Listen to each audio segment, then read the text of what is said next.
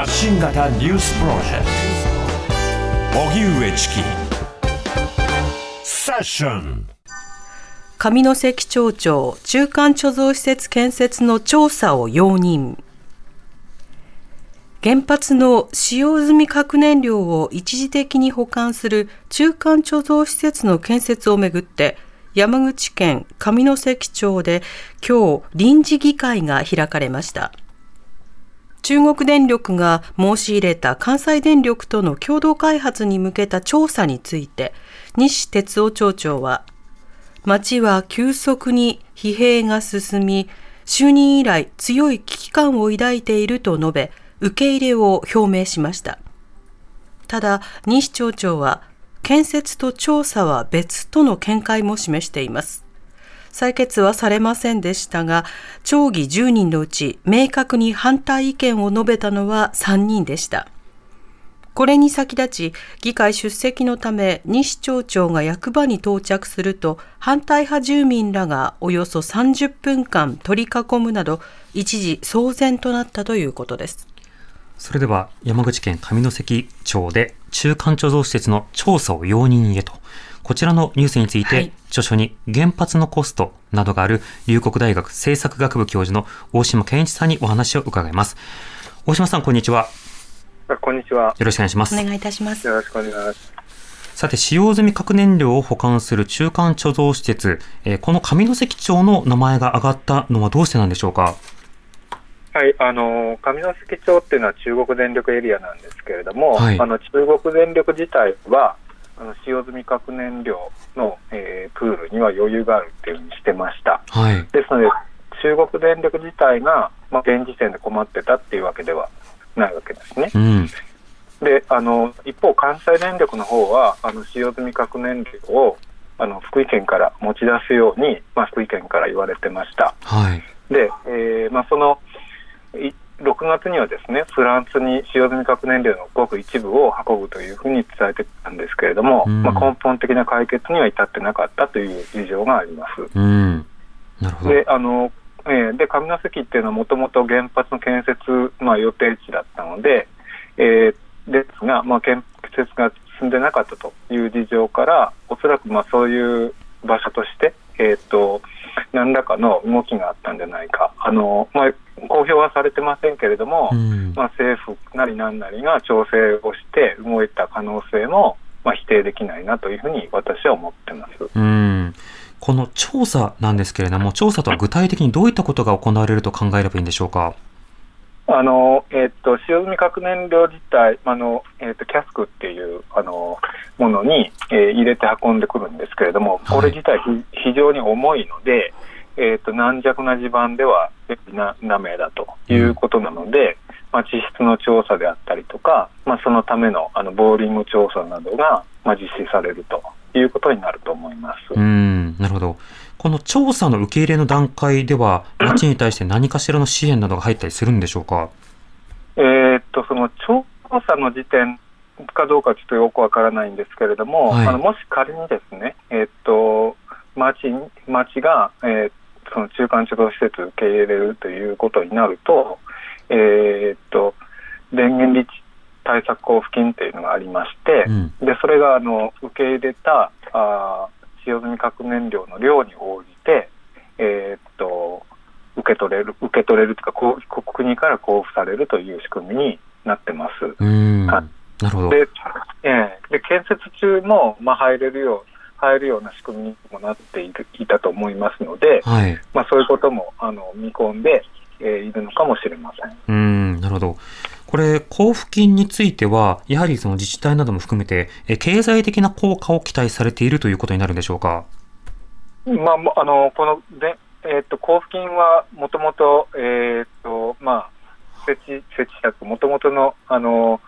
作ったあの理由が、まあ、迷惑料ということで、はい、えーと、作ったんですね。はい、ただあの小、まあ、金大きな自治体にとっ金額ではないんですけれども、あのここでいう上関みたいなところだと、非常に影響としては大きいので、うん、えー、っとまあ、その まあ、魅力になるというか、あの上関町にとっては非常に大きなまあ、財源になるというふうに思ってるんじゃないでしょうか。うんさらに原発立地地域などもそうですが、関連産業などについてもこうしたものというのは影響があるんでしょうか？えー、っとこの使用済み核燃料の置き場については、あのえー、っとまあ、各国もあの電力電発電所の中に置いたりしてるんですね。はい、なのであの、そんなにただ置いてあるだけって言えば置いてあるだけなので、うん、あの何かあの特別な施設が必要というものでもないので、はい、えーと、それほど大きな、まあ、経済効果というか、あの波及効果っていうのはないんじゃないかというふうに思いますあ雇用創出であるとか、えー、まあ、地場産業でさまざまにこう買う方が増えるとかということはあまりないわけですか？まあ、ないと思いますね。うん本当に大きなあの倉庫みたいな、えー、建物で、もちろん建設工事の時に、まあ、建設の、まあ、その波及効果はもちろんあると思う、まあ、どんなものでもそういうのはありますので、うん、あると思うんですけれども、あの中間貯蔵施設固有の何かがあるかっていうと、そういうわけではないというふうに思います。うんなるほど。これ、中間貯蔵施設の今、調査の段階ですが、実際に作るとなると、これ、自治体でしなくてはいけない議論、あるいは、まあ、例えば住民投票するであるとか、その手続き上はどうなってるんでしょうか？えー、っと、えー、独自にあのその自治体が、えー、なんあの何らかの住民投票などをするということはあり得ることだと思います。はい、というのはあの、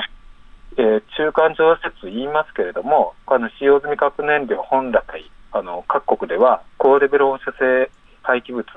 として位置づけられているものなんですね。うん、なので中間というふうに言ってますけれども、はい、あの中間の、まあ、貯蔵という両方がそれで、えー、済まない可能性が当然あるわけです。うん。はい、でひょっとするとこれ10年、100年、200年と置いておくということになると、あの地域の住民にとっては中華地でなくなるわけですね、うんうん、えー、ですので、えー、そういった長期の、えー、影響とか、えー、こんなものを置いていいのかということは、何らかの形で住民に意思を確認するということは大事なプロセスだと思いますね。